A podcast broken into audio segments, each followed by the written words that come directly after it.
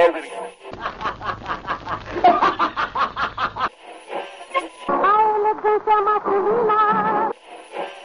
E a poupança da Delitos continua numa boa.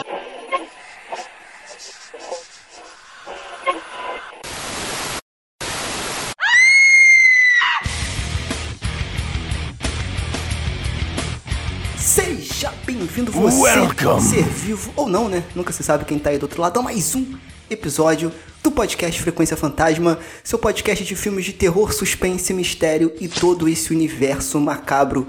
Tudo bem com você aí do outro lado? Tudo tranquilo? Eu sou o Papa Júpiter, o host desta bagaça. E no episódio de hoje, cara, nós vamos falar de um filme clássico. Filme clássico que na sua época teve uma relevância muito grande e até hoje, cara, ele serve aí para estudos, pra galera que pesquisa sobre cinema, enfim, é um filme muito importante até hoje, que é o Quadrilha dos Sádicos, cara, do nosso mestre queridíssimo Wes Craven, né, cara? Ou também The Hills Have Eyes, cara. E o que é mais interessante que eu tenho o meu coração farfalha de alegria de falar isso aqui, é que a gente trouxe esse filme aqui em uma parceria com a Darkflix, cara. E o que é a Darkflix? Um jeito rápido de explicar. É uma plataforma brasileira, um de streaming, com mais de mil filmes no acervo. Mil filmes de terror, cara, é a especialidade deles. Então a gente fez, a gente tá fazendo uma parceria muito legal, a gente conseguiu assistir esse clássico lá, e lá você consegue assistir a outros clássicos, cara. É uma plataforma muito bacana que a gente tá conhecendo, tem muito filme clássico, tem muito filme histórico do cinema, cara, de terror que você não acha muito por aí, mesmo com os Jack Sparrows Bay, você não consegue achar o filme com uma qualidade boa, com uma legenda legal. E lá tem mais de mil filmes, desde clássicos a filmes que marcaram a história do cinema de terror, filme trash, enfim, cara, eles têm um acervo muito bacana. A gente tá com essa parceria, então é muito bacana vocês também darem uma conferida lá na plataforma, porque primeiro, eles já te dão 7 dias grátis. Então você se cadastra lá, você tem 7 dias pra dar uma olhada na plataforma e conhecer os filmes. E aí depois do se- dos 7 dias você me fala, Papai Júpiter, ah, mas vai ficar muito caro, eu não tenho dinheiro pra pagar. Cara, sabe quanto que é a mensalidade da Darkflix? R$ 9,90. Não é R$ 29,90, não é R$ 19,90, R$ 9,90, cara.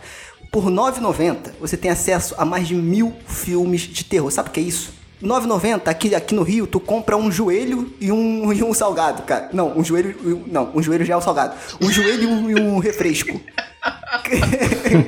Por R$ 9,90 você compra um joelho e um refresco. Um salgado, pra quem não sabe o que é um joelho, é um salgado e um refresco pra ficar mais, mais, mais nítido aí. Exatamente. Por um salgado e um refresco, você tem acesso a mais de mil filmes de terror. Então faz o seguinte: depois que você ouvir esse episódio aqui, ou então antes mesmo, né, pra vir conversar com a, com a gente ouvindo o episódio, acessa lá a plataforma Darkflix. A gente tá gostando bastante, a gente assistiu esse filme lá, a gente vai assistir outros também lá nessa parceria e trazer pra vocês, cara. Então acessa Da- a Darkflix, você tem sete dias de, de graça e conta pra gente o que você achou, cara. Marca a gente lá nas redes sociais, bota hashtag Vim pelo Frequência, enfim, comenta lá no nosso post. Espero que vocês gostem. Lembrando que, cara, a gente não vai indicar coisa ruim, né? Então a gente indica pra que vocês conheçam também a plataforma, que eu tenho certeza que vocês vão gostar, beleza? Então é isso, e claro que pra falar desse filme eu nunca tô sozinho, e aqui eu estou com ele, chamando, é, Plutão, tá aí? Opa, tô na escuta. Fala, Papa Júpiter. Isso aí, também estou chamando aqui Marte, tá na escuta? Fala, papai Júpiter, cachorro maldito! Ruby! Adorava quando ele gritava. Ruby! Tá aí, Ruby. Fala galera! E eu só queria dizer pra vocês que é italiano, não é joelho. Falou, valeu. É boa. Ou nesse caso, falando sobre canibais, pode ser realmente um joelho. Era isso que eu tava pensando aqui. Mercúrio, Mercúrio, tá aí, cara. Fala aí, Matheus. Matheus tem algumas novidades pra dividir aqui com a gente do Frequência e pra você que tá ouvindo também. Bom, quando eu não tô sendo derrubado de penhasco por cachorro chamado Beast, eu também faço filmes, eu tenho minha produtora Soco Excétrico Filmes, e a gente tem uma novidade que provavelmente já tá no ar quando esse episódio estiver liberado. É, nós estamos com um filme novo para vocês assistirem nessa quarentena. Ele faz parte do catálogo dos filmes do festival Fantaspo at Home, que é uma iniciativa do Festival Fantaspoa de trazer os filmes para quem está em casa e esses filmes também do catálogo são totalmente realizados em casa sem recurso algum. Eu tô com um filme lá chamado Às vezes ela volta. E além de você ir lá e assistir, você pode me ajudar muito dando um like no filme, tá? Que eles vão passar pro link do YouTube, tudo pelo próprio site deles. Porque o maior número de likes que o nosso filme conseguir, mais chances a gente tem de ganhar. Porque além de ser um festival, é uma competição de filmes também. Então, deixa eu contar com vocês para irem lá assistir, marcar a frequência, marcar suco se vocês gostaram e também dar aquele like para a gente conseguir viabilizar o nosso outro projeto que o prêmio vai ajudar a gente. Então, eu fico aqui com esse pedido encarecidamente. Isso aí, cara. Então todo mundo dando o like, a gente vai deixar o link aqui, a gente vai compartilhar nas nossas redes sociais para facilitar a vida de vocês, né? Vamos ajudar o cenário independente brasileiro de terror. Antes da gente ir pro episódio, lembrar vocês aqui de acessar nossas redes sociais, né? O nosso Instagram, principalmente, arroba Frequência Fantasma, lá tem bastidores, a gente avisa lá que o episódio já tá no ar antes de todas as outras redes sociais. Enfim, indicação de filme, série, é, entra lá no Instagram. Também, se você curte o Facebook, estamos no Facebook, Frequência Fantasma, e no Twitter, arroba Frec Fantasma. Não esquece de assinar o nosso feed e dar um print na tela quando você estiver ouvindo e compartilhar nas suas redes sociais e marca a gente pra gente bater um papo. Lembrando também que estamos com a nossa Seita Fantasma no ar, cara. O que é a Seita Fantasma? É o nosso grupo exclusivo de apoiadores. E já temos uma novidade, cara. Eu, acho, achei, eu achei legal porque a gente tomou essa decisão. Acho que vai ser bacana para os ouvintes também. Pro nosso plano de 5 reais, são planos totalmente acessíveis tá? Nosso plano de 5 reais, pela bagatela de 5 reais, você, além de participar de sorteios, tá no grupo fechado do Telegram, né? A gente também vai ter episódios exclusivos para essa galera, cara. Então, Entra lá, baixa o PicPay, que é de graça, é uma ferramenta aí gratuita em que você, além de ajudar o Frequência Fantasma a se manter no ar e a ganhar esses conteúdos exclusivos, cara, você pode fazer compras pelo PicPay. Você pode ir no mercado nesse momento de pandemia, em vez de tu meter o teu cartão na máquina ali, você faz pelo PicPay, cara. É muito fácil, é pelo QR Code, bem rápido. Eu já testei, é muito bacana. Então, baixa o PicPay, vem pra Seita Fantasma, ter conteúdo exclusivo do Frequência Fantasma e ajudar a gente a espalhar a palavra do terror. Beleza? Então é isso, chega de enrolação e vamos para o cast.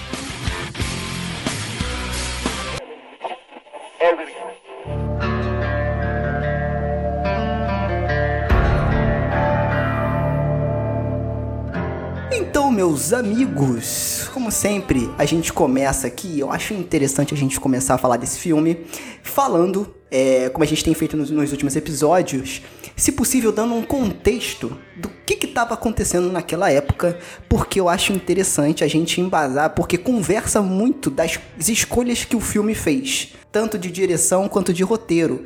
E é, um, e é isso também que torna esse filme tão importante para a época, né? E até hoje ele é usado como base para estudo do cinema de terror. Ele foi lançado em 1977, dirigido e roteirizado pelo mestre Wes Craven, né? É, foi o segundo filme dele, se eu não me engano. O primeiro filme dele foi o Aniversário Macabro, que ele tinha feito antes. Enfim, foi um filme com muito pouco orçamento, aproximadamente 230 mil dólares. Isso é muito pouco mesmo. E cara, em que contexto esse filme foi lançado na época para ajudar os ouvintes e a gente colocar os ouvintes um pouco naquela época para eles começarem a imaginar e dar um pontapé na nossa discussão aqui? Bom, é, a gente pode começar então, né? Já falando dos anos 70, a gente pegando ali, né? Período de Guerra Fria, Guerra do Vietnã, movimento hip contra a cultura. Isso é uma coisa que a gente já tinha mencionado em alguns episódios. Acho que é, é um período que ele realmente é muito impactante assim para a história do cinema, porque é um momento de transição entre um período mais conservador para filmes que começam a testar até que ponto vai a aceitação do público com determinados, é, digamos assim, conteúdos mais sensíveis. O Craven, alguns anos antes, já tinha testado o público muito forte com Aniversário Macabro, que é um filme realmente muito pesado, é um filme que ele trata de, de, uma, de uma temática assim, realmente muito é, é, delicada, muito é, um tabu muito grande, né? Que fala sobre estupro. E aí novamente você tem o Wes Craven testando ali até que ponto o, os limites da aceitação do público e até mesmo de, de, questão de censura, né? Vai vai permitir com que ele é, elabore um, um, projeto, né? Um projeto bem ousado, eu diria. E aí você tem esse filme que ele vai ter contar com muitos elementos ali que vão se transformar até em tendências e vão que vai gerar toda uma série de, de filmes, né, muito muito inspirados, né, nas suas obras. Sim, cara, eu acho interessante você falar um pouco desse lance da contracultura e, e traz um pouco, olha que coincidência, do nosso último episódio que falou do Homem de Palha e um pouco de. Até o título que, que, que a gente botou foi Quando a Crença Entra em Xeque, porque o que, que é crença para você, às vezes para mim é diferente, enfim, a gente trouxe toda essa questão e a gente discutiu um pouco do lance do tradicionalismo com a coisa que não é tão tradicional assim perante a sociedade. Né? Então, se você ficou curioso, ouça o nosso último episódio sobre o Homem de Palha, que também é um clássico. Foi um episódio bem bacana. E cara, eu acho que esse filme ele traz um pouco disso, só que de uma forma mais explícita, né? Bem mais explícita. Bem mais explícita, dando um contexto mais assim na sinopse do filme, basicamente é uma família que tá viajando é, para num posto. Com, com certeza você já viu essa história em algum lugar. Em alguma série, em algum filme de terror, algum filme de suspense. Até outros gêneros já trataram dessa, dessa linha de, de roteiro e de narrativa, né? Comédia romântica, principalmente. É. o cara, ele tá, tá numa viagem com a família, ele para pra, pra abastecer. Vem um cara falando: Olha, não vai por ali, que ali é perigoso sei que lá, vai pro outro lado, e não, e não sei o que e tal. A família, não, a gente vai por aqui porque a gente quer visitar não sei o que. Eles vão num, num, num, Eu tô resumindo bastante, tá, gente? Eles vão por um caminho, o carro bate, eles ficam parados no deserto e aí eles começam a ser perseguidos por uma outra família. Totalmente oposta àquela família tra tradicional que é apresentado a nós, né? Que é, é uma família que você vê que pelo menos a mãe é muito baseada nesse conceito do cristianismo. O pai é um conservador, né? Ele é um ex-detetive muito conservador. Você vê isso até pelo jeito que ele trata a esposa dele, que ele trata os filhos. Os filhos, assim, também são. É, é um são um poucos alternativos, enfim, é uma família tradicional, classe média americana. Bem estereótipo, né? Bem estereótipo. Caso você esteja com dificuldade, é a propaganda de margarina, galera. Pensa na propaganda de margarina. É, tipo isso. tipo isso. Uma coisa que eu achei interessante nessa abertura que você tá falando, nesse contexto deles, se você for olhar, ele é final dos anos 70, esse filme, ele é 77. Então, assim, a birra dos conservadores. Vamos pegar a família tradicional como uma família conservadora, ok? E um filme representando conservador contra alguma coisa. Em 77 o movimento hip já tinha, já tinha sido morto. Em 80 ia começar o movimento disco. O que estava em alta em 77? O movimento punk. Era o novo inimigo dos conservadores. Então, esse filme você pode considerar ele basicamente uma batalha dos conservadores entrando no território punk, tá ligado? Enquanto em filmes anteriores, por exemplo, que nem a gente falou do filme né, do Homem de Palha, é contra a comunidade hippie. Nesse, o conservador, ele enfrenta o punk, tá ligado? Cara, que observação foda, foda. Obrigado. Sabe, sabe, tu sabe por quê? Eu tava, eu tava vendo um, um, documentário, fica a dica aí, é, que tem no YouTube completo. E, in, inclusive, quem produziu, acho que quem dirigiu, enfim, quem idealizou e realizou foi o Gastão, que é um, porra, uma puta lenda da música. É o cara, um crítico de de, de, música. É, o cara que entende muito de música, ele inclusive tem um canal Casa Gastão, bom pra cacete pra quem curte música, principalmente rock, rock and roll. Ele fez um documentário chamando Botinada, que ele conta a história É do dele? punk rock brasileiro. Butinada é dele? Cara, esse documentário é muito legal, é muito bacana. É antigo esse documentário. Eu não sabia que era dele, não. É dele. E aí, qual é a questão? Justamente, cara, que sensacional, por isso que é ótimo conversar. O punk, ele era visto como lixo. Era um cara podre, entendeu? Era aquele maluco podre, sujo, que vinha só pra causar baderna. Entendeu? Então, se você olhando por esse prisma, cara, é muito bacana, porque é justamente isso, cara. É uma família totalmente tradicional que bate de frente com uma família que é totalmente o inverso do que a sociedade acha que é certo. É claro que canibalizar pessoas não é certo em nenhuma sociedade. Mas assim, ele joga isso de forma explícita e por isso que o terror é, é importante, né? Isso que eu acho importante no terror, que ele joga na tua cara. E fala, olha a diferença, olha o abismo que é, né? E ele começa essa discussão aí. Eu acho que basicamente o filme ele trata dessa luta entre essas duas famílias, né? Eu acho curioso que você, se você observar, é como se fosse a inversão, porque o patriarca das duas famílias ele é dominador, né? E é a mesma coisa, Sim. você tem aquela coisa da mãe que vive para os filhos e os pais não questionam e os filhos não questionam a autoridade do pai. Porque se você for olhar violência por violência, o, pa- eu já vou começar aqui. Gente, o Big Bob ele é um imbecil completo. Meu Deus do céu. Ele, assim, é a santíssima trindade da babaquice, entendeu? Quando ele, ele, ele é racista, ele é machista, ele é uma anta. E aí você. Ele não quer saber, ele não quer saber de opinião. Tanto é que no, no original, a teimosia dele é que dá o, o problema. Sim. Isso. Aham. E ele joga a culpa Exatamente. na mulher, né? Ela que não soube olhar É. o mapa direito.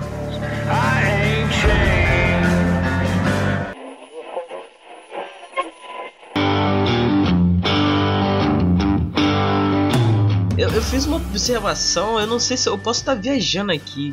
Que eu peguei uma coisa muito assim, é, digamos assim, uma parada muito.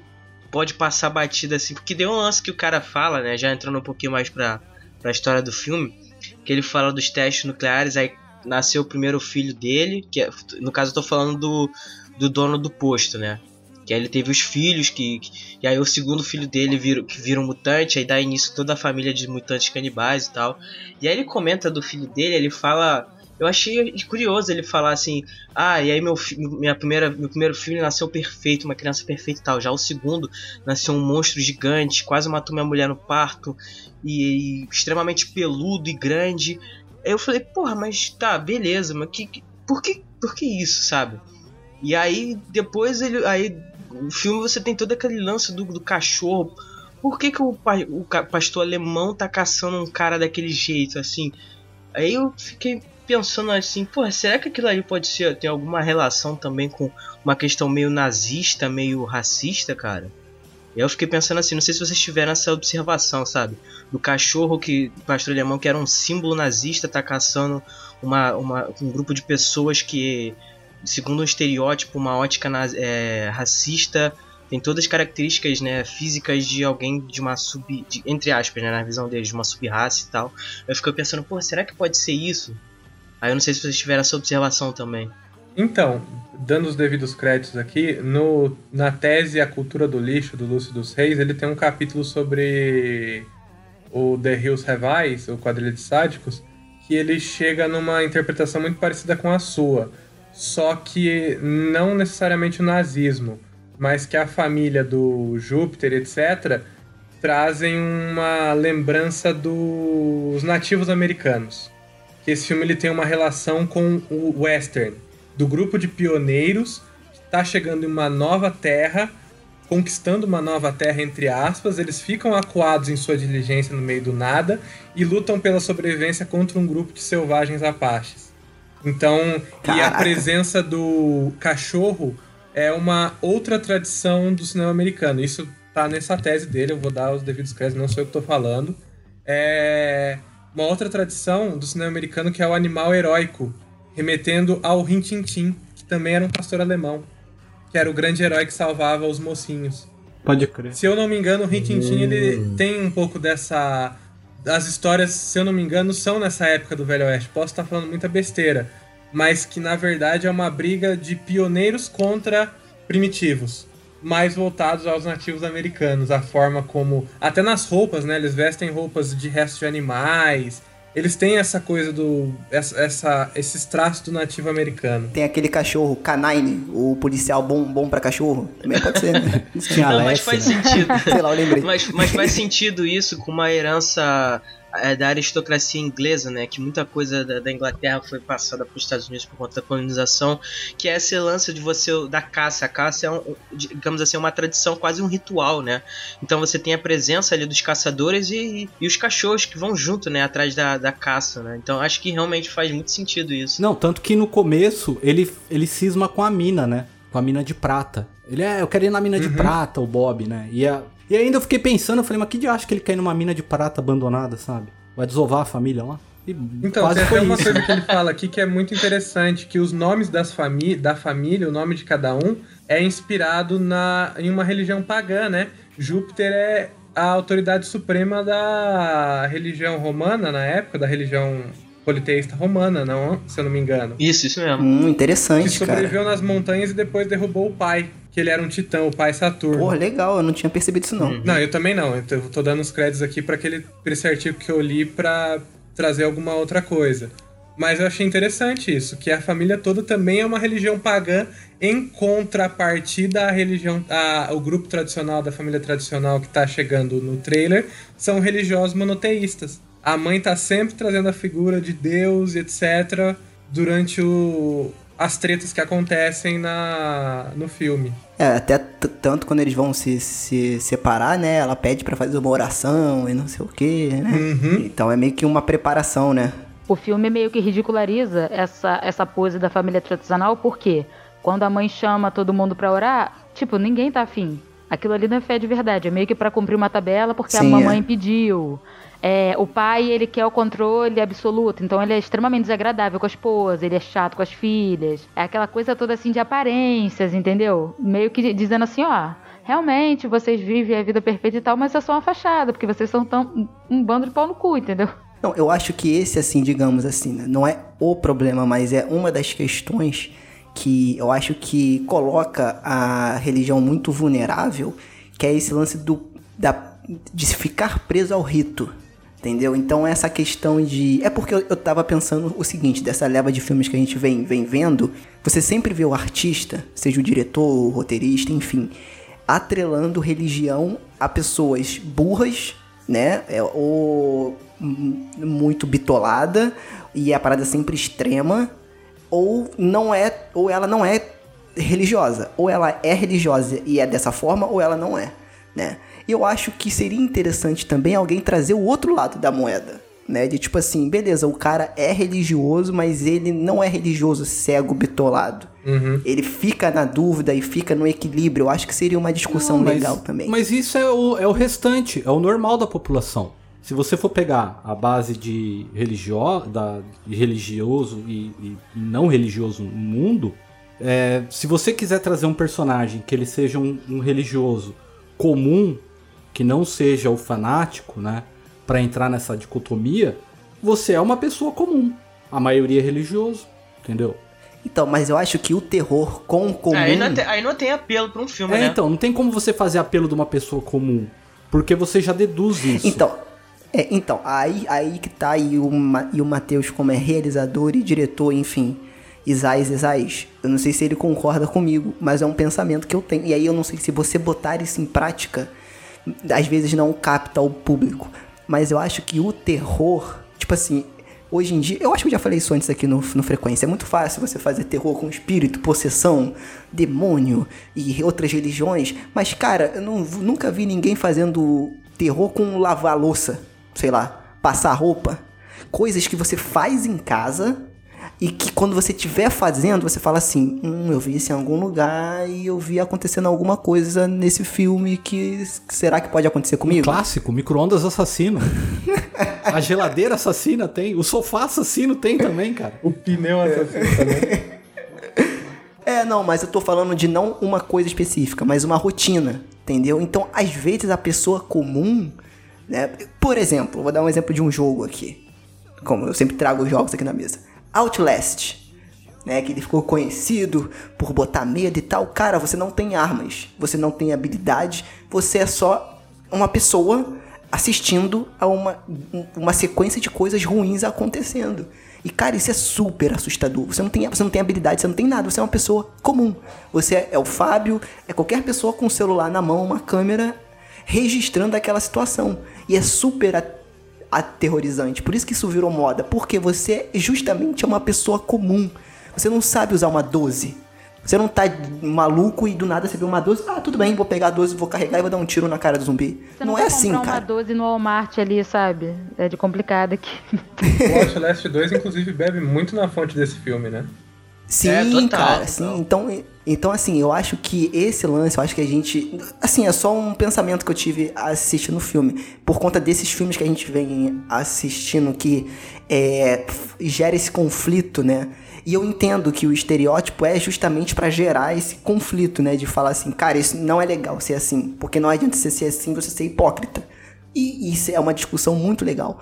Mas eu acho que no pensamento de você fazer terror com o comum, eu acho mais visceral, sabe? Eu acho que pega mais. Eu vejo poucas produções assim.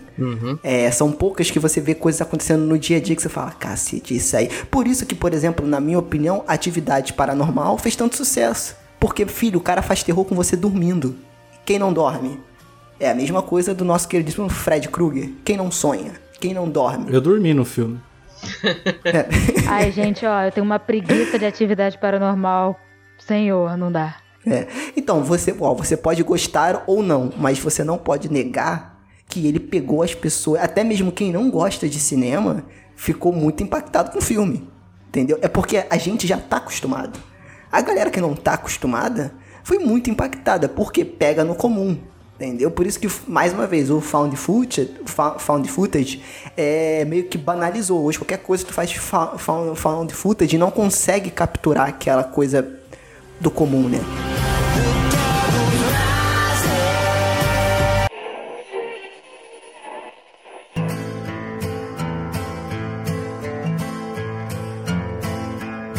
Pra mim, assim, o grande ponto desse filme é você vai colocar duas famílias extremos opostos aí de realidades completamente diferentes. Uma família que é toda é todo estereótipo de uma selvageria, de uma de um estado de barbárie que luta pela sobrevivência, porque assim, em suma, eles estavam procurando a comida. É isso que eles queriam, entendeu? Se a maneira como eles fazem isso de forma violenta ou não, é só um detalhe do tipo, beleza, mas é só o estado natural da brutalidade, entendeu? De criaturas que estão vivendo numa situação completamente desolada. E aí você pega isso e coloca um contraponto de uma família civilizada, completamente normal e tal, que ela se vê nessa situação e no final das contas ela consegue ser tão selvagem ou até mais do que os outros, entendeu? Porque, em essência, a natureza é essa. Quando você está em um ponto de em extremo, você tem que. Você acaba se apoiando no que, no, seu, no, no que é instintivo, no que é, é, selvagem. Então acho que esse filme ele trata bastante disso. Eu acho que esse filme tem uma coisa ainda mais interessante que o que estava sendo feito de horror na época, que ele tem a questão do revide, né? A família revida. Então mostra que eles não são tão tradicionais e e tranquilos quanto imaginava, né? Porque o Doug vai lá armado atrás deles, a menina faz todo um, um esquema de armadilha para pegar os caras. Eles não deixam barato, não é uma questão de fuga. Não é uma questão igual do Outlast, por exemplo. Os personagens não estão fugindo aqui, eles estão revidando. E eu acho que esse filme entra muito na questão que o Sérgio falou. Acho que talvez um dos objetivos desse filme seja justamente de trazer o horror pro comum na década de 50, na década de 30 até a década de 60 mais ou menos, os filmes de horror estavam muito presos aos castelos góticos e aos monstros. Principalmente a gente pensa no Drácula, Lobisomem, não só da Universal quanto da Hammer. E quando um filme desse aparece mostrando que você pode estar viajando, seu carro quebrar e ter uma família de assassinos, que na década de 70 isso tinha mais visibilidade, inclusive o massacre da Serra Elétrica foi inspirado no Ed Ed Gein, acho que é assim que se pronuncia o nome dele, que era um psicopata, você faz as pessoas perderem a crença de que aquilo é só um filme.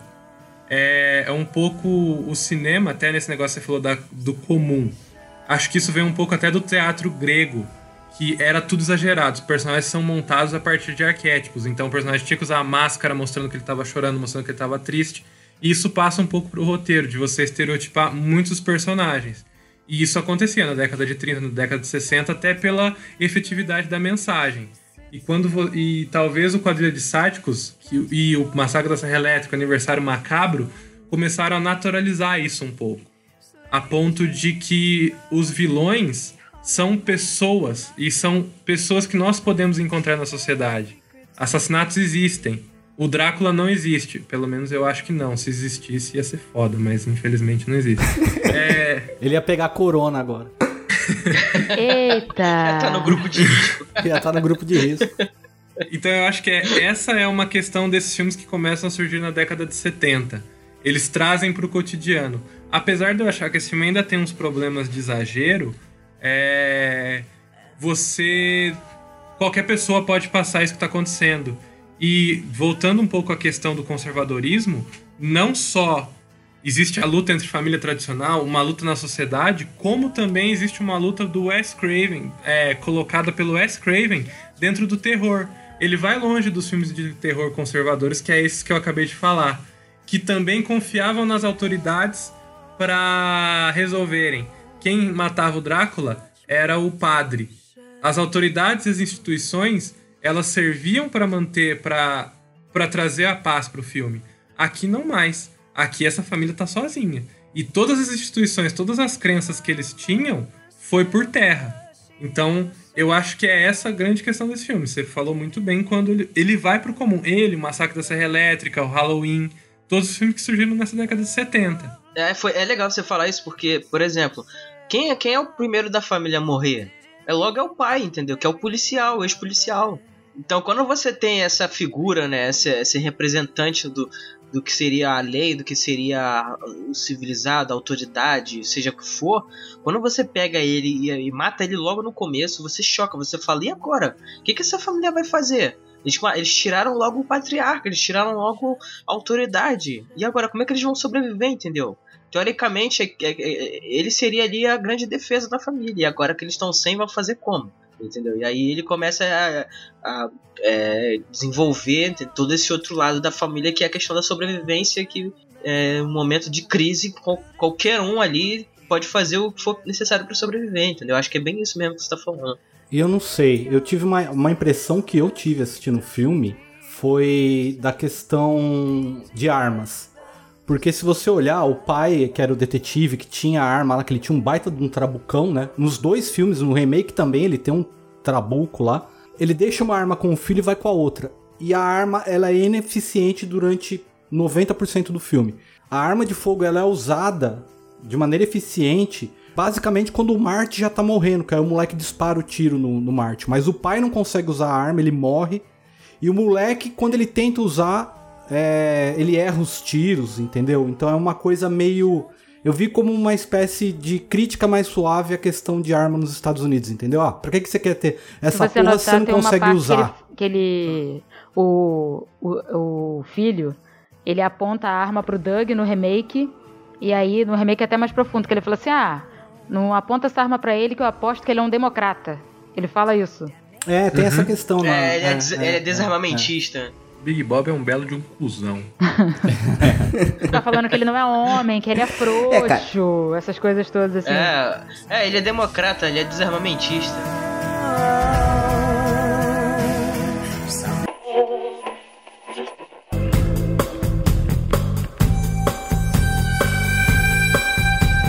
E cara, eu acho que nesse filme a gente já consegue ver ali alguns lapsos é, de talento do Wes Craven na direção, assim. Apesar do Matheus em off falar que não curtiu algumas coisas, cara, eu separei aqui umas paradas que eu achei legal, como por exemplo a sequência que a família bate o carro.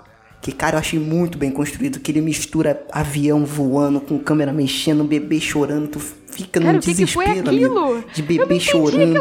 Meu Deus do céu. Que que? Exatamente. Exatamente. Mas então, eu já tive casos da minha família aqui, né? De conhecidos, de pessoas que passaram por acidente de carro. E, cara, você não sabe. Você simplesmente você não vê o que aconteceu. Porque é muito rápido. Entendeu? Então eu acho que ele ainda pegou leve. Porque a pessoa que tá dentro, ela, ela não entende. É muito rápido, as coisas acontecem muito rápido. Então acho que essa sensação ele passou muito bem.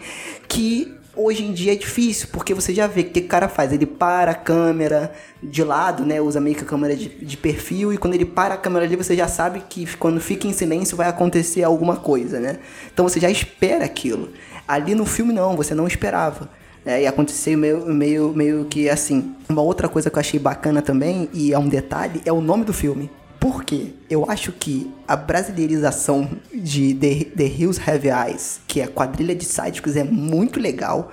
E eu duvido alguém me mostrar um filme hoje que tem um nome tão impactante como esse. Porque esse nome, cara, era no filme da década de 70 e na década de 80. Quadrilha de sádicos né? Eu até fiquei meio que com medo de eu estar mexendo no WhatsApp, minha mãe vê lá o grupo Família Amada, é, não sei o que, quadrilha de sádicos, que nem a Luísa Você falou. é o típico psicopata. Você tá lá, frequenta a igreja, Exatamente. é um rapaz de família, quadrilha de sádicos. Exatamente. Pô, Quadrilha de sádicos, exa- exatamente, é isso aí. Aí tem isso porque bate muito, né, com o que eles fazem no filme. Porém, The Hills Have Eyes, ou seja, as montanhas, né, as colinas têm olhos. Cara, conversa muito com o filme, porque no começo do filme, e é um outro ponto legal que eu vejo que o Scriven fez, ele mostra, ele, ele filma as montanhas como se as montanhas estivessem vigiando, cara, os caras.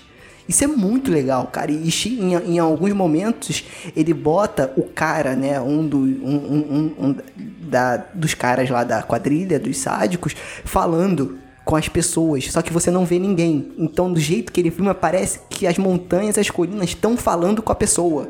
Né? Então, é, cara, isso é muito legal, porque cria um clima de tensão bacana que eu não vi no, no, no remake. Né? Eu acho que no remake eles apostaram mais. Pra quem não sabe, tem um remake desse filme em 2009, se eu não me engano, Seis. ou em 2006. Em 2006, desse filme, que eu achei. Eu, eu pensei que ia ser uma merda. Pensei que ia ser muito ruim.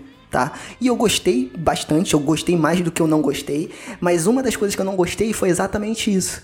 Eu acho que eles apostaram mais em criar monstros, né, mais explícitos, do que ele criar esse suspense e que no final, cara, você vendo pra, você vendo eles, eles não são monstros, eles são pessoas, claro que diferentes, digamos assim, do padrão da sociedade, mas não são monstros. No remake ele cria um background que era uma área nuclear, ele leva isso, Isso a sério, merda, as pessoas daquela área é, é, viraram monstros. Aí eu acho que você tá dando uma justificativa que não precisa, cara. E é caído. Porque eu acho que esse, o core do filme é justamente o lance do lugar comum. De você achar que aquilo pode acontecer com você. Entendeu? Então eu acho que isso é legal. Apesar de, tipo assim, gente, a gente é brasileiro. Então me fala uma estrada que você pode parar e que provavelmente algum sádico vai estar te observando nas colinas, sei lá. Assim, claro que no Brasil deve ter muitos lugares assim, né? Mas pra Velho, gente no que é da Brasil, capital. O título seria Dois Caras de uma Moto, tá ligado? Pode crer, pode crer, cara. É porque no Brasil, é porque, claro, a gente não, eu não conheço o Brasil Se inteiro. naquela época o problema era você se guiar através de mapa, hoje em dia então é através de aplicativo. Aqui no Brasil nem se fala. Tá, aí um É, roteiro então. legal, hein? Aí, ó. Aí, Lucas. Aí, ó. Ó, aí, aí já, fica a ideia, já fica a ideia. Já fica a ideia. É, E eu acho que é, é difícil a gente imaginar uma situação dessa do Brasil. Porque a gente vê muito esse lance de estradas, de highway americanas, com esse deserto e não sei o que. É a mesma situação do Halloween. Que é o filme que eu sou apaixonado. Porém, cara, quando que você vai ver crianças na rua saindo com cabeça de abóbora num bairro e as pessoas com a porta aberta? Porque lá nos Estados Unidos as pessoas ficam de, de porta aberta. Então o Michael Kyle vai. O Michael Kyle é ótimo, mas o Michael, Michael Kyle é pra teus crianças. Michael Myers É. vai, entra na porta, faz o que tem que fazer. Então, A tipo gente assim, chega é- lá, nós já é estamos coisa saindo de muito máscara real pra rua. gente, A né? gente chega lá. Aqui as crianças iam descer a porrada do Michael Myers porque ele passou na frente do futebol, né? De, de chinelo. Velho, ele não teria exatamente. nenhuma chance aqui, meu irmão. Se ele chega com aquela marra lá em qualquer lugar, ele que tá maluco, meu irmão. É porque eu vou te matar. Foda-se, você vai me matar. Ataque você tá doido? nele. É. Boa, boa, cara. E aqui no máximo com o Brasil, com questão, problema de. de. no- problema de coisa radioativa é, é- é em Goiás, né? O máximo que Uhum. teve foi isso. Então acho que não é uma, uma realidade muito distante aqui. Que na verdade é mais uma justificativa mesmo, né? Pelo fato de, de serem, entre Isso aspas, eu achei mutantes, caído, né? cara, pro remake. Porque o remake é de 2006. Se, esse- se fosse um filme da década de 80, 80 até 90, beleza, tinha a questão de Guerra Fria, de usina nuclear. Mas 2006 isso daí já é tão passado, entendeu? Tão batido. Eu achei que faltou inovar. O que eu gostei foi o gore no filme. Ele teve um orçamento Nossa, de, é- é 15, ótimo. é, é de 15 milhões, que é bem mais do que o do Ace Craven. Só que aí, aí entrou um ponto que me incomodou um pouco, que eu acho que o cara fez proposital, porque tem, uma, tem umas duas ou três cenas no filme que é muito mal feito o efeito prático. Dá até a impressão que é proposital, ó. Logo no começo, quando a, a, a menina, ela é a primeira a aparecer da família na colina, ela estica a mão. Você consegue ver que é uma mão, uma luva de latex, sabe? De látex. E quando vai queimar o pneu, a garota joga gasolina e quando ela ateia fogo, você vê que é aquela pasta que eles usam em Hollywood pra fazer pegar fogo nas coisas, sabe? Eu falei, cara, isso daí era tão simples do cara resolver, porque o gore da família ficou legal. Eu achei meio estranho, assim, ficou boa a maquiagem deles como gente deformada, mas muito exagerado. O grandão, o Pluto, cara, ele ficou o slot do Goonies, tá ligado? Não tinha como você ter medo dele. Eu Cara, também isso é a mesma isso. coisa.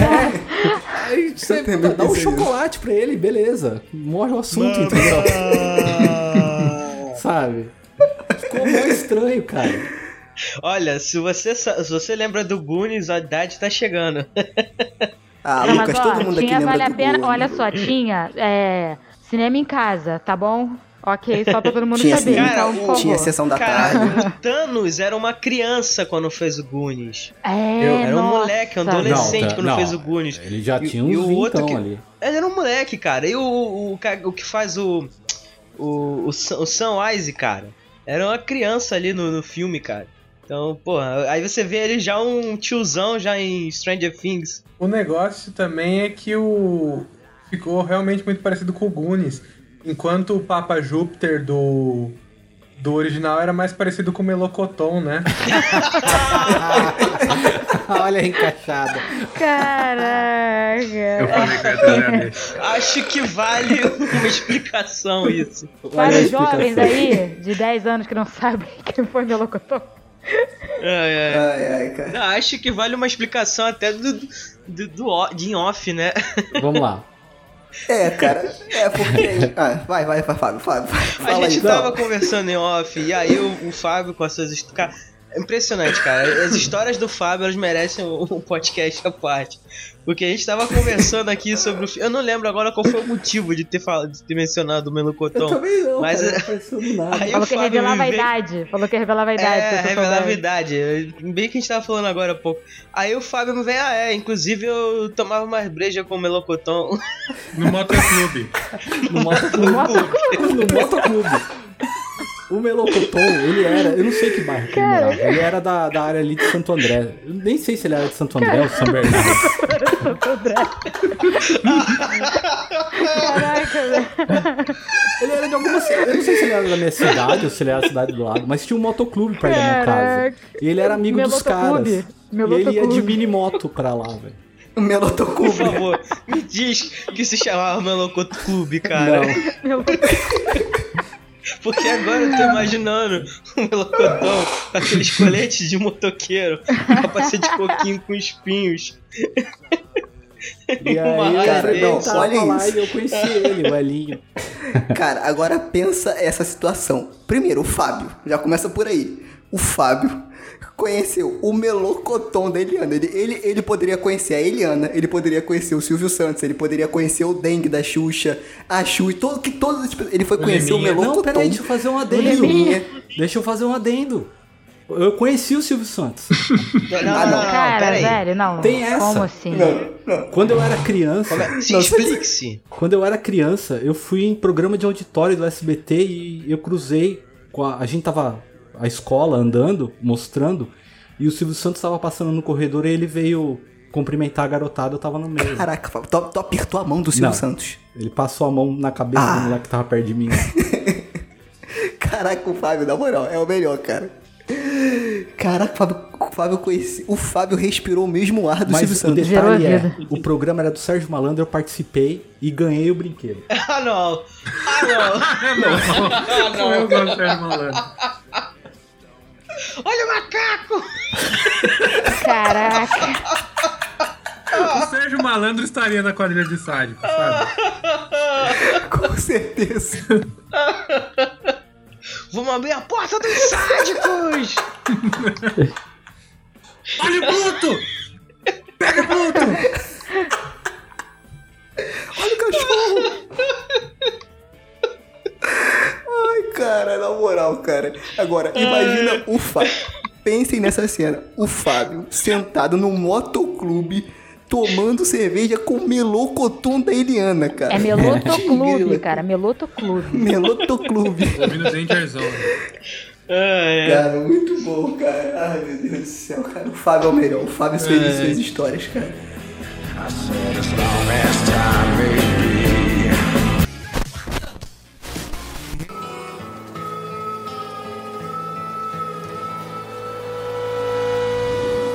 Voltando a falar do remake, né? É, eu achei bacana, cara, e, e, assim, eu não conhecia o diretor do remake. Ele.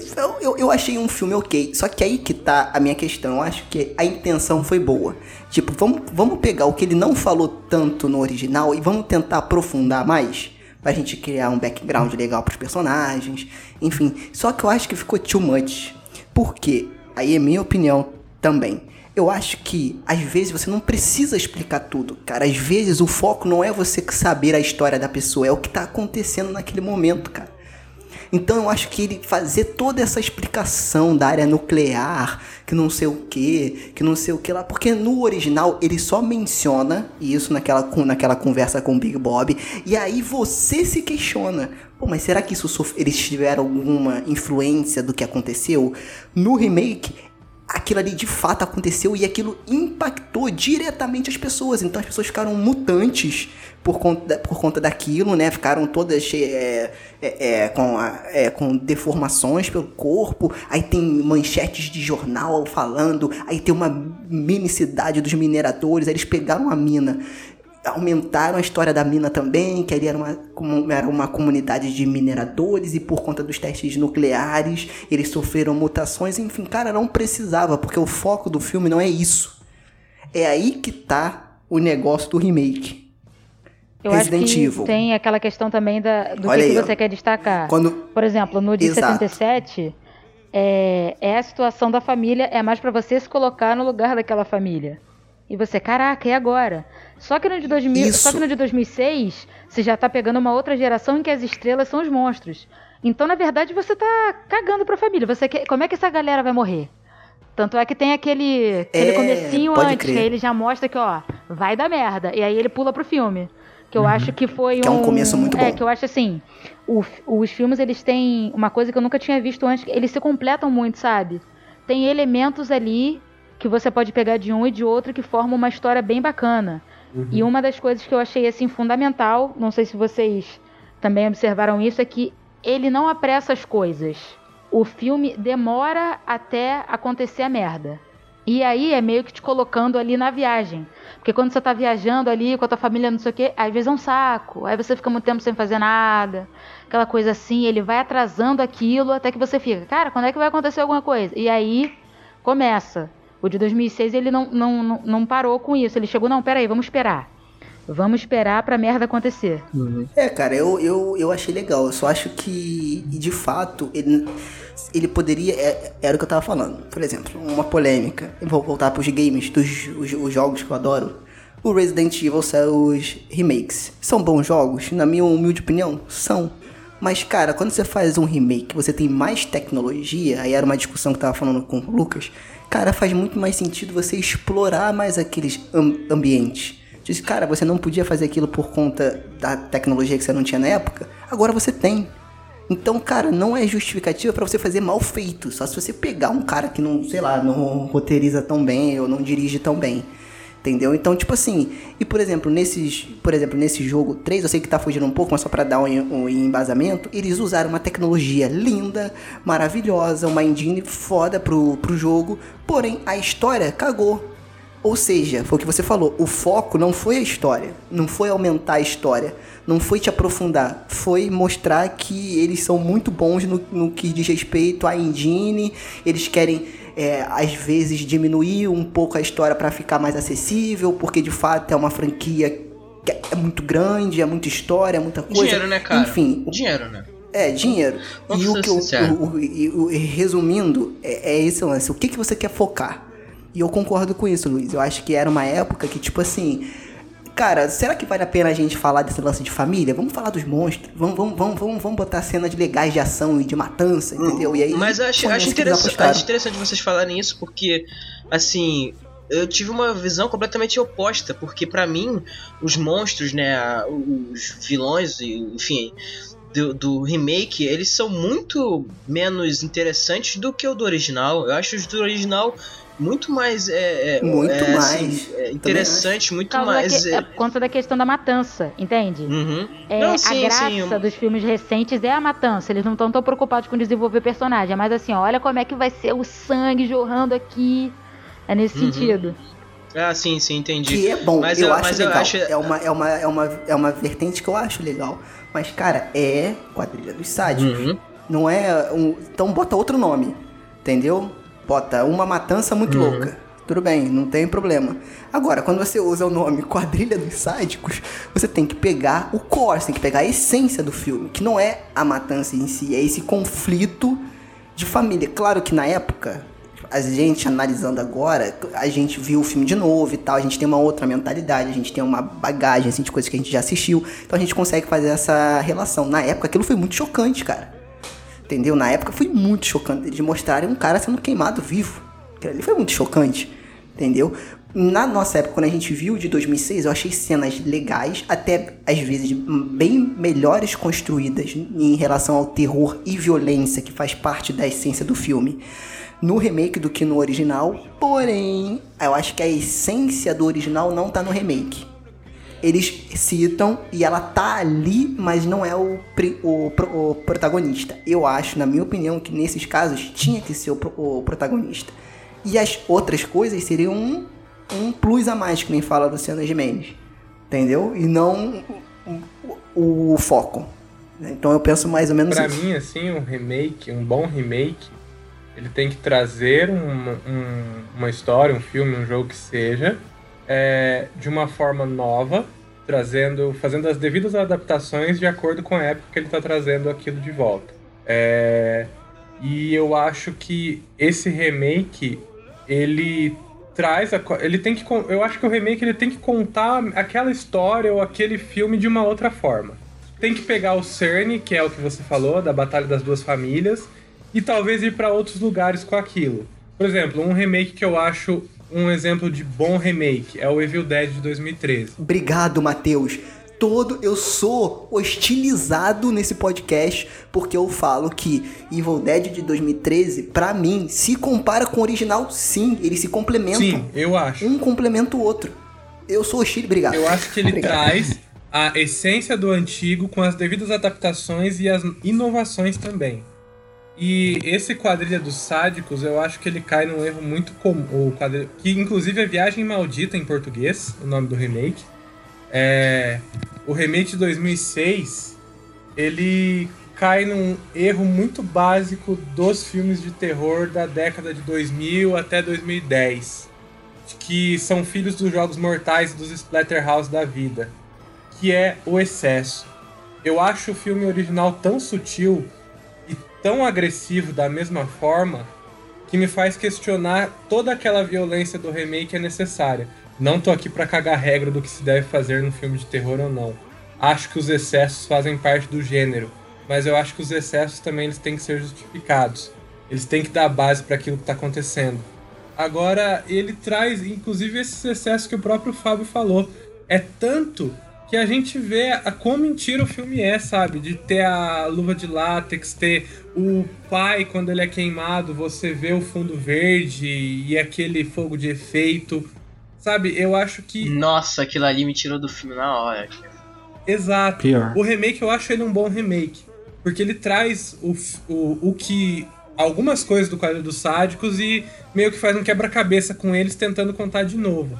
Só que ele peca muito nesse excesso. Pega os remakes do Halloween, Sexta-feira 13, do próprio Hora do Pesadelo que saíram também mais ou menos nessa época. Não é aquilo que a gente estava acostumado na década de 80. É de novo esse filme de terror pornô, sabe? É tanto que parece que é uma pornografia de violência. Isso é particularmente uma coisa que me incomoda. Inclusive eu tinha um pouco de medo, até quando você tinha me chamado para pro podcast, de ser um tipo de filme que foi bom, porque eu gosto de. Eu tenho que assistir, então é uma forma de eu assistir, que eu não assistiria em, de, em qualquer outra ocasião.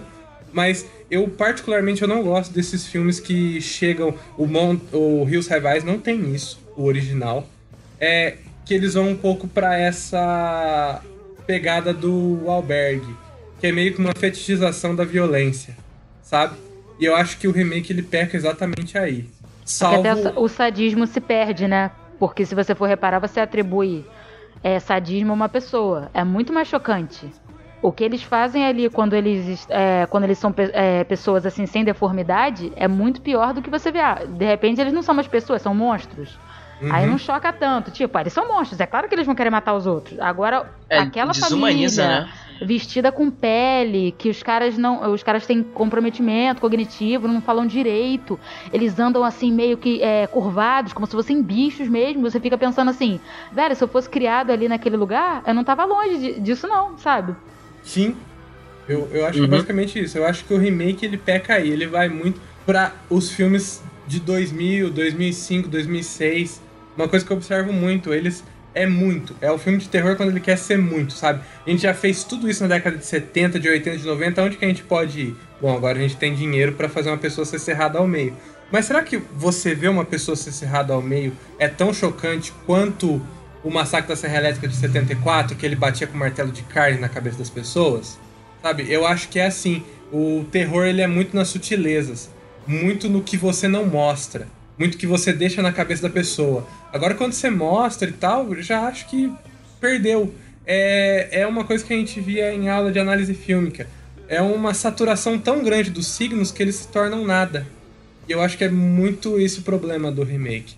É, e tem essa questão, e é muito interessante você falar isso, Matheus, que me faz pensar nesse lance do pós-horror. Hum, Porque pra mim, eu não sou pesquisador de cinema, de terror e etc. Que acho que até o, o primate seria mais interessante pra ajudar a gente nessa questão. Mas eu acho, cara, que o pós-horror nada mais é do que um retorno à cultura de filmes de terror dos anos 70, 80, 60, que é uma coisa mais sutil, que não é a coisa que tá explícita. E como essa nova geração não tá acostumada com essa coisa mais sutil, que tá no roteiro, que tá no diálogo, tá no olhar, tá, em- tá nas sombras, tá acontecendo num- naquele momento, mas em um lugar que não tá explícito, as pessoas acham, meu Deus, isso é super cabeça. Final explicado. Aí é difícil. Final É, final explicado. explicado. Final explicado. Então, tipo assim, eu. Beleza, eu acho que tem que se adaptar às novas gerações e tal e tal. Mas eu acho que as pessoas, antes de dar rótulos. Porque, até porque rótulo vende muito também, né? É. Dá uma. É, segurada e pensar um pouco, por, por exemplo, a bruxa mesmo, que a gente sempre brinca aqui, o pessoal fala como se fosse um filme. Cara, teve, teve gente que assistiu, por exemplo, o, o Farol e achou ruim porque não entendeu, porque não foi explicado. Tipo, mas não, não me explicaram nada. Aí eu falo, gente, não é um filme que tem que explicar, é um filme que tem que sentir. Você olha e sente, você sente desconforto, você sente incômodo, você sente confusão porque você não sabe o que tá acontecendo. ali. episódio de Aí o pessoal fala Chaves. que é tipo, boa. ninguém chega e pergunta aí- qual foi a história de origem do Chaves. Como assim? Naquele episódio ali, o que, que aconteceu? Não, ele só aconteceu, entendeu? Só aconteceu, cara. É isso, só aconteceu. A pessoa fala, "Ah, mas isso é pós-horror, porque é uma outra pegada. Não, gente, isso é terror da mesma forma. Entendeu? Eu, primeiro, a minha opinião sobre quem fala de pós-horror e faz pesquisa sobre pós-horror e fala que existe pós-horror, elas têm que tomar uns dois belos bons tapas na cara pra deixar a marca. e eu ouço essa palavra, eu ouço essa palavra assim, me dói. Que o, o, o horror é just, esse abre aspas pós-horror é justamente isso, é quando os autores começaram a olhar de volta pelo que a gente fez. Amo Hereditário, acho um puta filme, só que, cara, o Ari Aster ele não inventou a roda, gente. Me desculpa. Ele só Exatamente. soube utilizar a roda muito bem. Eu acho que isso também é uma questão de quando a gente tá falando de fazer filmes. Quando você quer fazer um filme, quando você tem algum projeto interessante ou alguma coisa, o negócio não é inventar a roda. É você saber o que fazer com a roda, sabe? E o, e, a- e o Ari Aster fez isso muito bem, o Robert Eggers fez muito bem. Não tô tirando o mérito deles, falando que ah, eles copiaram o Exorcista. Não. Eles fizeram algo muito bem. Mas eles não estão fazendo, nossa, é um negócio totalmente novo. E acho que o pós-terror ele surge muito disso, desse terror dos anos 2000, que a gente estava acostumado, que só também aumenta o preconceito pelo gênero, que até o Fábio tinha comentado dos punks, que eram considerados lixos. O gênero horror sempre foi considerado lixo também pela academia, de certa forma, pelo público geral. E aí quando você lança uma série de filmes que alcançam o grande público e eles são sempre essa temática de violência, a galera acha que o gênero é limitado. Aí vem um filme da bruxa, por exemplo, e a galera fala, nossa, pelo amor de Deus, isso é cinema, nossa, Já, é, gente. já nem é mais terror. Se ficou bom, É, não, é não- mais terror. O pós-terror é justamente isso, é você mostrar que a pessoa é preconceituosa. O cunhar o termo pós-terror é preconceito contra o gênero.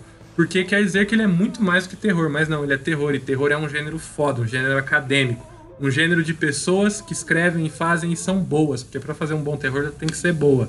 E por isso que eu quero bater em quem fala de pós-terror. E vem muito disso mesmo, sabe? O, o Hills Have o, o remake talvez não olhou com os olhos que ele deveria ter olhado pro original. Mas quando você pega um Halloween novo, o remake, o remake do remake, o reboot, o de 2018, ele soube olhar muito mais pro o Halloween original maravilhoso. e trazer um filme de terror que se inspira no próprio Halloween, que faz um remake, traz coisa nova, adiciona a, ao lore do filme, renova e é bonito, Do- e não é um pós-terror, cacete, sabe? É só, um, é só um diretor que soube muito bem usar o que já tinha sido feito. E tá tudo bem fazer isso. Eu até me emocionei aqui. Eu fico irritado quando eu lembro do pós-terror. Não, mas isso aí, pô, muito sensato isso aí que você tá falando. Tipo assim, o cara não inventou a roda, ele soube brincar. É que nem o George Lucas. Tipo, o cara pegou vários elementos sinistros da ficção científica, colocou ali. Aí a galera que viu depois, caraca, isso é legal. Ele não inventou a roda, mas ele soube brincar. O cara fez Isso não deixa de ser inovação também, de certa forma. É, porque você precisa saber o que você tá fazendo, precisa saber brincar.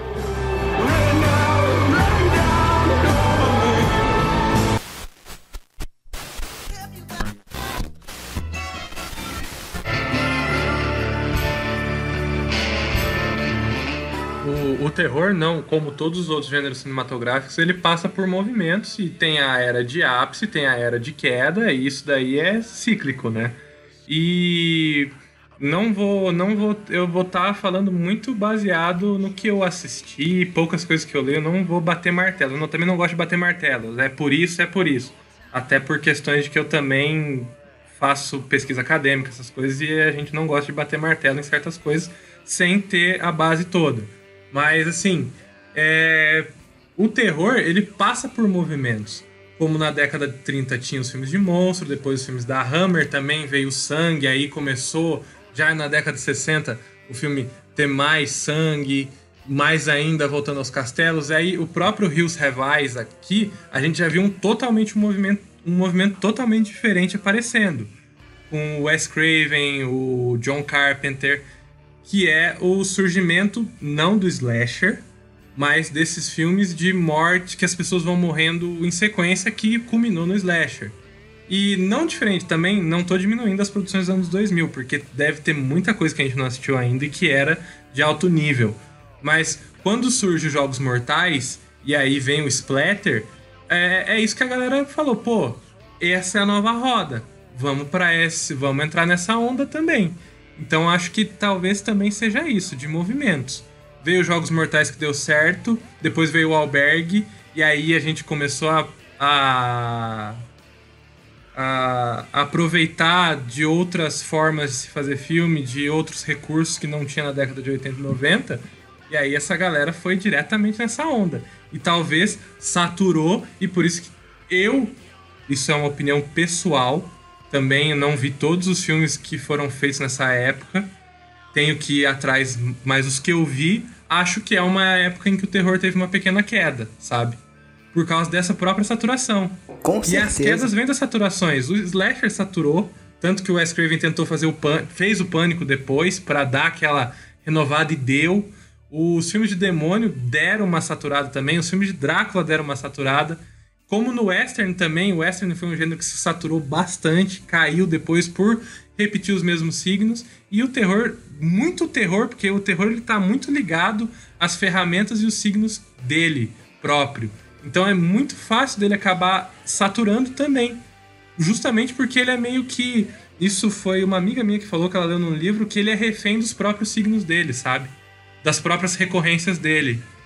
E eu tô usando também é dela isso, que eu achei massa, porque é justamente isso. E o Viagem Maldita, que é o The Hills Have Eyes, o remake, ele foi refém de um horror que já estava saturado naquela época e talvez não soube trazer a essência do original, que ao contrário do remake foi um, um filme que eu não gostei a primeira vez que eu assisti, mas lendo depois e depois pensando no filme, foi um puta filme que soube usar o que ninguém estava explorando na época. E aí veio, antes dele, o Massacre da Serra Elétrica, depois veio ele, o Aniversário Macabro antes do Wes Craven, depois o Halloween. Então é os ciclos, né, também. Hum. É, até porque, até porque o Splater, ele não. É assim, só deixando um adendo, ele não foi, né, no, dos anos 90, dos anos 2000. co- Assim, não foi dessa época, ele é anterior, bem anterior. é, alguns dizem até que dos anos 70 e tal. Então, Sim. assim, é, é uma coisa que, como você bem falou, é, é saturação, sabe? Aquilo ali ele começa com, com, com uma, com um determinado, digamos assim, ritmo, né? Então, algumas produções começam a fazer testes, colocam uma situação, uma cena a mais, o, o, o Holocausto Canibal, um exemplo que a gente já mencionou aqui. Esse filme também, o, o Quadrilha de Sádicos. Por exemplo, a, aquela cena da, da, da Built, do cachorro morto, estripado, aquilo ali era um cachorro de verdade. O, o Spielberg é? comprou um. É, ele comprou um cachorro morto e abriu a barriga dele pra fazer a cena, entendeu? Então aquilo ali, é, aquilo ali era tudo teste, entendeu? Pra ver até a que ponto ó, o cinema podia seguir nessa tendência, sabe? E aí, conforme Uhum. o tempo foi passando, outros, outros di- diretores começaram a experimentar cada vez mais. E isso aí começou a criar todo um nicho de, de, de um cinema extremista. Entendeu? E o próprio- E assim, falo no sentido de violência, né? Extremista no sentido de violência. E o próprio Splatter, ele tava lá, ele já tava ali meio que ligado nos videonestes da década de 60 de 70, 80 por aí, que foram proibidos. Não, 70 e 60, se não me engano. Que foram proibidos na Inglaterra. Então foi quando a galera meio que avançou um limite e aí falaram: opa, parou, sabe? Exatamente. E então, sim, é meio que e o próprio o próprio Hills Have Eyes deve tem muita influência no surgimento do que a gente viu na década de 2000 aí, que também culminou nesse remake que a gente tá falando. É, a única coisa que eu fico triste, assim, é quando as pessoas falam assim, ah, eu adoro filme de terror, mas eu gosto mais na pegada terror psicológico, de hereditário, de não sei o que lá, de não sei o que lá. Ué, por que você não gosta de filme de terror? Isso é filme de Se terror. você quer me ofender, é só falar, ah, mas esse filme aí nem é tão terror assim. Eu falo, ah, vá se. Desculpa, não pode dar palavrão aqui. Exatamente. All Não, family falar, friendly. tem- não tem- não tem problema, não. Esse é um episódio pra família. ah, quando alguém fala, não, só esse filme pra aí família, é Pra família do Papa. Júpiter o episódio, né? É, por exemplo, o Searching aí que eu dei o exemplo. Ah, não, mas esse filme nem é terror. Ele tá nas bases do terror, gente. Então, se ele pode ir pro thriller, pro suspense, mas a base do terror tá ali, que é a garota que desapareceu e o pai busca ela que foi sequestrada, sabe? Isso tá nos filmes de terror. Isso é uma coisa que gera horror. Gerar horror não é só você pegar um espírito e possuir uma pessoa e ela virar o pescoço. Não é só isso. É o que o, o a quadrilha dos sádicos fez. É o que o Searching faz quando tem um pai desesperado procurando a filha. Então, é, você vê o horror em várias outras coisas que não necessariamente é aquilo que a gente tá só acostumado. Uhum. Não, inclusive é bom você falar isso, porque, por exemplo, a gente tem uma questão muito interessante aqui no Brasil, especificamente, uma questão de língua portuguesa, que é o significado de palavras. Você colocar significado de palavras que geralmente a gente não costuma usar. No caso, o horror aqui não é um tipo de palavra muito usada, associada a filmes. A gente fala filme de terror. Só que não é bem isso. O terror, ele é um tipo específico de, de, de horror, sabe? Que é um tipo específico de gerar tensão com medo, com, com é, aquilo que é desconhecido, que persegue você e tudo mais. Só que o horror vai muito além disso. O horror você pode gerar através de, de, de nojo, através de violência gráfica, através de, de terror psicológico, através de diversas outras maneiras, entendeu? Então é toda uma gama de, de, de, de maneiras de você gerar esse tipo de sensações ruins que você constrói ne- nesses filmes. Só que a gente não tá assim acostumado com a- o uso dessa palavra, terror, entendeu? Então eu acho que é uma coisa interessante a gente levar aqui, pra, porque isso é a- o uso dessa palavra ela limita o nosso espectro de, de visão a respeito do cinema é, como, como, como gênero. entendeu? Então acho que quando, acho que por isso você pegar em inglês você vai ver que vai ser tratado como horror, entendeu? Justamente porque ele vai muito além disso, ele vai muito além de um susto, de um jump scare, sabe? Então você, existem outras, muitas outras maneiras de gerar essas sensações. E eu acho legal que em inglês não é nem horror movie, né? É horror movie, que é o mais, digamos assim, o mais certo, entre aspas. Comumente eles chamam de scary movie, que eu acho que é muito mais é, legal e bate melhor, porque, cara, scary movie é filme que dá medo. E aí o seu, é o que eu sempre falo, o meu medo é um, o do Matheus é outro, o da Luiz é outro, o do Fábio é outro. Então é scary movie, cara. Filme que dá medo, independente de ser um filme de terror, de horror, de, de, de um filme extremo, o que for. Entendeu? Então é, é bacana. E como esse filme, né, tanto Quadrilha de Sádicos de, de 77, né, o clássico, quanto o remake, ele traz essa, essa discussão mesmo, né? E, e foi isso que aconteceu na época e que por isso que esse filme é um clássico, o de, o de 77, que ele influencia outros filmes até hoje. E aí a gente vai voltar nessa discussão da, in- da invenção da roda, né? Você não precisa inventar a roda, você precisa saber como a roda funciona e utilizar ela da melhor forma possível, entendeu? Então, é- é- isso é muito bacana. Eu acho que, inclusive, a gente pode dar exemplos de como esse filme influenciou outros filmes, né? É, e qual é a importância dele. Por exemplo, se você pegar essa mesma estrutura, em 1981 foi lançado um, o meu filme. Um, não vou falar que é o meu filme preferido, mas é um dos meus preferidos filmes de terror, que é o, o Evil Dead, cara. Primeiro, que é a mesma coisa. Um grupo de jovens né? não é uma família, mas um grupo de jovens está numa viagem para passar as férias numa cabana, numa floresta, e aí começa a acontecer as coisas lá. Tem o Pânico na Floresta de 2003, que apesar. Ah, esse é um filme de 2000 que apesar de apostar nessa, nessa parada explícita, é um filme bacana, cara. Eu assisti esses dias, eu, eu, eu achei legal. É, que é a mesma coisa. Um grupo de jovens, o carro quebra na estrada, eles têm que andar pela estrada, e aí um grupo de malucos começam a caçar eles, né?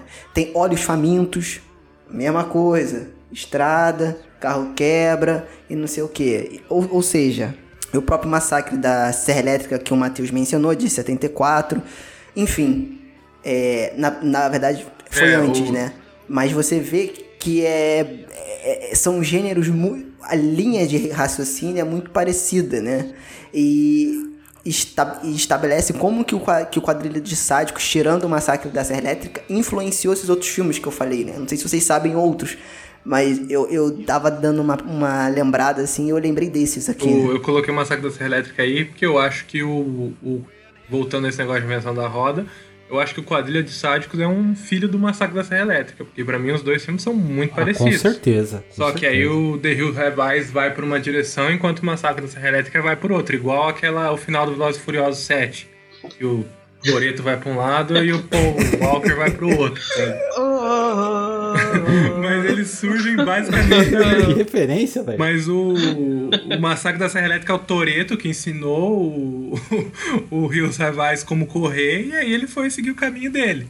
Só que eu noto muito, principalmente por conta desse negócio da viagem, ser um filme de estrada. Eu li em algum lugar que falam que o, o Quadrilha de Sádicos ele também é inspirado em fatos, em fatos. E eu acho que o estilo de filmar dos dois diretores foram muito parecidos. O Wes Craven ele deu uma boa copiada no Toby Hopper, mas eu acho o Massacre da Serra Elétrica muito melhor. Agora, assim, sendo polêmico em questão de filme mesmo, de questão de montagem. Mas eu acho que ambos eles têm uma pegada documental. Que eu fiquei muito. Me chamou muita atenção enquanto eu vi o The Hills Have. Que o, o Massacre da Elétrica ele tem um pouco disso. De no começo começa o começo do filme começa lá com a narração, fotos dos corpos, eles é, é meio documentário e aí meio que o que está acontecendo é uma dramatização do que aquilo que o narrador estava falando logo no início sobre aquele grupo de jovens que encontrou aquela família, que tinha aqueles corpos que estavam enterrados. E o The Hills Eyes, ele tem um pouco disso. E eu não vou saber explicar exatamente, mas a razão de aspecto, as cores do filme, me lembra muito do documentário da época. Documentários da época que eu assisti. Teve o Game Shelter do Rolling Stones. Pra mim é muito parecido, sabe? E os personagens também, em alguns momentos, eles falam olhando pra câmera, os atores. Como se fosse uma entrevista. Aquela cena que a. que a. que a Luiz falou, Brenda. do, do Ah, Big tá. Bob falando da mulher dele, ele tá olhando pra câmera, como se fosse uma entrevista, ah, porque minha mulher é isso, é isso, é isso, é aquilo, e logo depois aparece a, a esposa dele atrás. E aí eles começam um diálogo. Então eu acho que ele tem essas construções estéticas muito parecidas com o do Massacre da Serra Elétrica e também narrativas. Então por isso que eu achei importante sempre trazer o nome do Massacre da Serra Elétrica quando falar esse filme. Só que aí ele foi para um caminho totalmente diferente. Ele, ele se difere no colocar um grupo de amigos, colocar uma família, diferente do grupo de amigos que eu acho que torna um pouco mais potente as mortes. O Massacre da Serra Elétrica são todos homens a família, enquanto esse aí é realmente uma família, tem a mãe, tem a irmã e outras coisas, né? Outras coisas que a gente encontra de diferença dos dois. Principalmente essa questão do revide. No Massacre da Serra Elétrica não tem o revide. O Wes Craven tentou trazer o revide da família lutando contra aqueles que vão para trás, vão estão perseguindo eles. A presença do cachorro. Então, apesar é isso que eu falo. Um não, ele não copiou, mas ele soube muito bem as inspirações e as referências dele para fazer algo novo. Inclusive, a gente tem que destacar aqui a atuação dos cachorros, hein? Boa. Porque pra mim, pra mim, tanto o remake quanto o original Chupa são Leste. filmes que tratam da história de um cachorro buscando vingança. Uhum. Não quero saber de Cara, família olha A, só. família B, não. Pra mim, a questão é o cachorro procurando vingança. O cachorro tem uma redenção Boa. ali. Eu tenho que dar parabéns pra aquela cena que eles focam a câmera deles destroçando o tendão de Aquiles. Nossa, gente, aquilo foi lindo. Putz, grila. Aquilo ali é muito bizarro, é muito bem feito, cara. É muito bem feito, aquilo ali foi lindo mesmo. Quer dizer, lindo, né? Bom, você entendeu, né?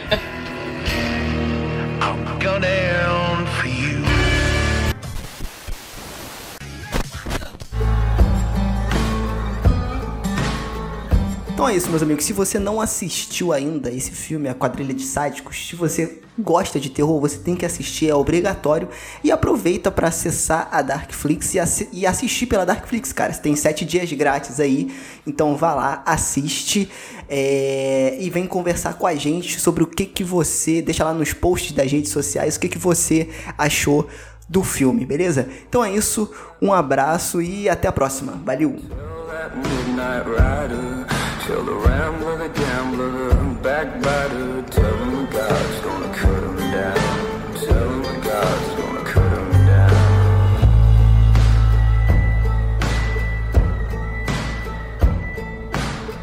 My goodness, let me tell you the news. My head's been wet with the midnight dew. I've been to the man from Galilee. He spoke to me in a voice so sweet. I thought I heard the shuffle of angels' feet. There's only one thing to me, he said.